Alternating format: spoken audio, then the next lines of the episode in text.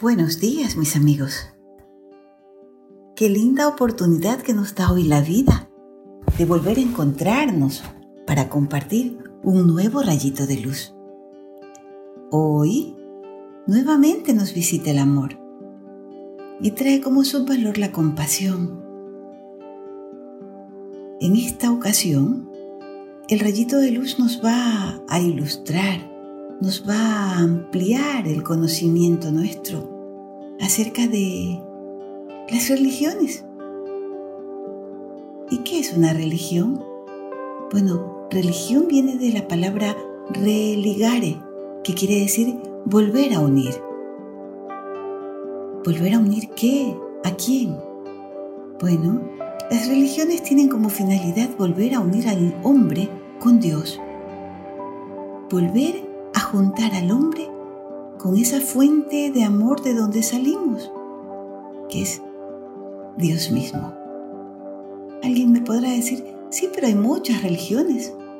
Entonces debe de ser que hay muchos dioses.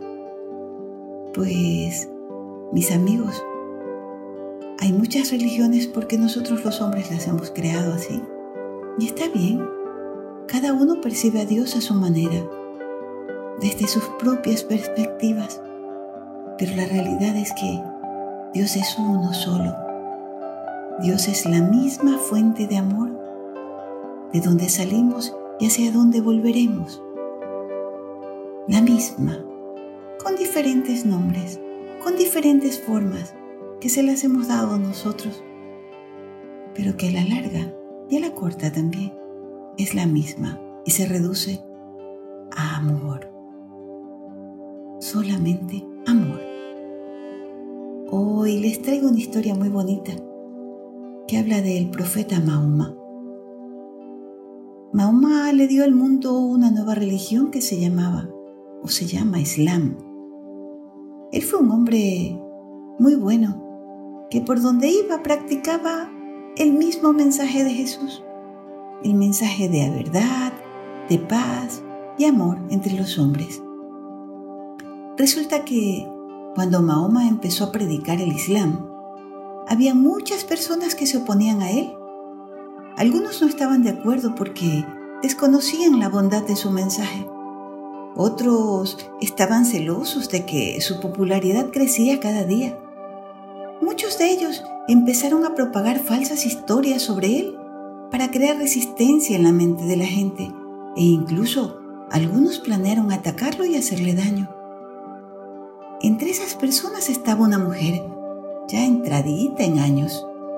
Ella veía que los seguidores de Mahoma crecían en número cada día y esto la enfurecía. Ella no podría controlar su ira hacia él. Y bueno, para felicidad suya, un día descubrió que Mahoma y sus seguidores, tempranito en la mañana, pasaban frente de su casa camino al templo. Entonces, algo terrible se le ocurrió. Algo podría hacer. Cada día, ella recolectaría en un balde toda la basura y lo más sucio que se produjese en su casa, de modo que cuando pasara Mahoma frente a su casa, pues se lo tiraría encima como señal de insulto. Y así lo hizo. A la mañana siguiente, tan pronto como escuchó el murmullo de la multitud que se acercaba.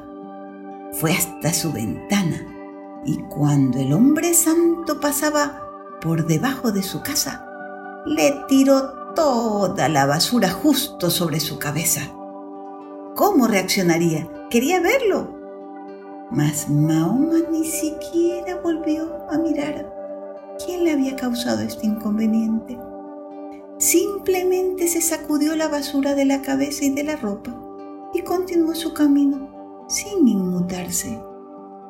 La anciana de todos modos estaba feliz y rió de buena gana.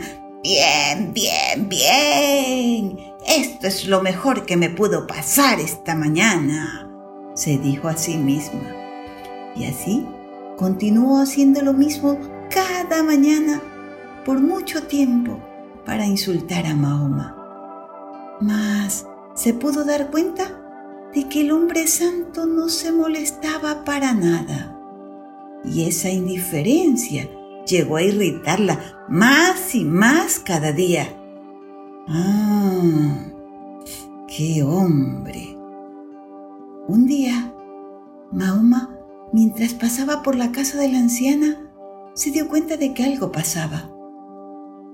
La basura ya no le caía esa lluvia de desechos Hacía días que no aparecía.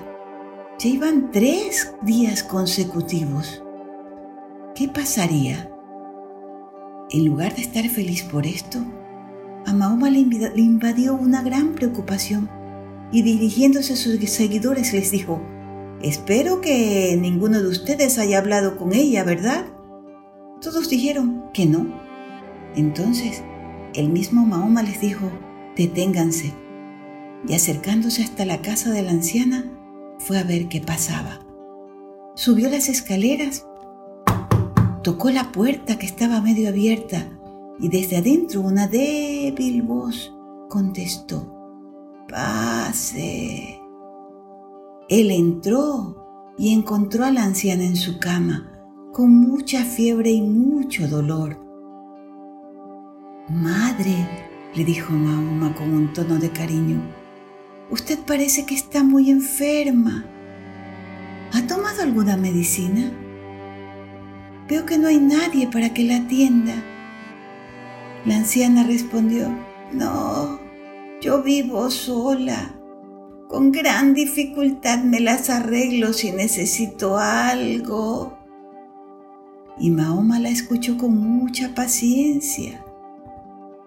Sintió una gran piedad su relato de cómo había pasado estos últimos tres días en que se había complicado su salud hasta llegar al estado actual, le movió tanto el corazón. Luego de oírla, él salió rápido y al cabo de un tiempo regresó con medicinas. He ido al boticario y me ha dado esto para que lo tomes tres veces al día, madre. Estoy seguro de que pronto te sentirás mejor. La anciana no pudo contener su llanto. ¿Cómo era posible que alguien a quien ella había insultado y ofendido tanto fuera capaz de tanto amor? Cuán tolerante y amoroso y comprensivo es tu corazón. Con razón te sigue tanta gente le dijo, con todo el arrepentimiento manifestado. De verdad eres un gran hombre. Ruego a Dios que me perdone por todo lo que hice contra ti. Tú que eres bueno, por favor, enséñame el camino hacia Dios. Y Mahoma con dulzura le dijo, No te atormentes, madre si tú tienes fe de que Dios es todopoderoso, que todo lo sabe y que está en todo y en todos, Él nunca te dejará sola en el camino. Pero recuerda que no solo hay que decir que amamos a Dios, hay que demostrarlo. Amar a todos y servir a todos sin distinción ni egoísmos. Solo quienes lo ponen en práctica a través de la oración, del perdón, de la caridad, del servicio y del autosacrificio pueden agradar a Dios. Esto es simple. Solo tienes que ser lo que tú eres, buena, bella y bondadosa. Y Mahoma siguió su camino y sembrando en el corazón de muchos lo que la religión del Islam enseña, a amar y a servir lo mismo que enseñan las demás religiones. ¿Qué les pareció esa historia? ¿Cuál fue la lección que Mahoma enseñó en esta historia? ¿Cuál fue el error de la anciana? Tú? ¿Y yo? ¿Y nosotros? Pensemos, ¿Cómo podemos agradar a Dios? Esa es la tarea para hoy. Que cada pensamiento, que cada palabra y cada acción nuestra el día de hoy tenga como finalidad agradarlo a Dios. ¿Qué les parece? Un gran reto, ¿verdad? Pero maravilloso, porque nos acercará a la fuente infinita de amor que es nuestro Padre Celestial. Me voy feliz. Creo que hoy hemos compartido una historia que ha ampliado nuestra mente y ha hecho que nuestro corazón se llene de más amor por todo y por todos.